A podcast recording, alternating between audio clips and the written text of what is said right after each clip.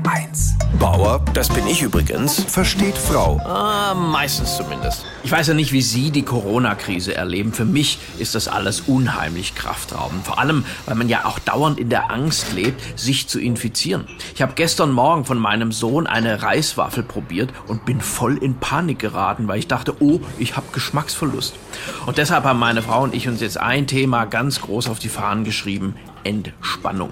Das einzige Problem ist, wir haben da sehr unterschiedliche Herangehensweisen. Sie setzt auf Sinnlichkeit, Räucherstäbchen, beruhigende esoterische Musik mit Erdgeblubber. Ich entspanne mehr, indem ich mich auf die Couch lege und sag, scheiß drauf. Ich kann halt mit diesem ganzen spirituellen Gedöns überhaupt nichts anfangen. Bei uns im Bad stehen jetzt Duschgels, die heißen Happy Buddha, Seelenfrieden oder innere Ruhe. Also da kommt nicht mal mein Koffeinshampoo gegen an.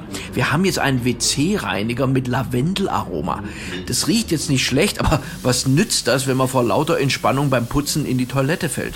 Vielleicht ist auch mein Geruchssinn unterentwickelt. Wir stehen kürzlich in der Küche und ich sage, ich liebe den Duft von deiner Haut. Und sie, danke mein Schatz. Und ich, du, ich habe mit dem Brathähnchen gesprochen.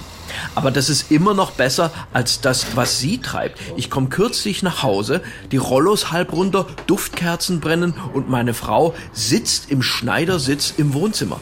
Aus meinen drei Wegeboxen stöhnt irgendjemand raus. Das war der Podcast Atmen zur Selbstheilung. Und Sie werden es nicht glauben, aber meine Frau hat mich doch tatsächlich dazu gebracht, selbst auch mal ein paar Yoga-Übungen zu probieren. Und ich sage Ihnen, ich fühle mich wie neu geboren. Ich lasse jetzt den Alkohol zur Entspannung weg und mache nur noch Kopfstand.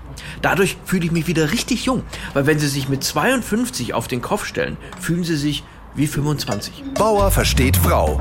Auch als Podcast auf hr1.de. HR1, genau meins.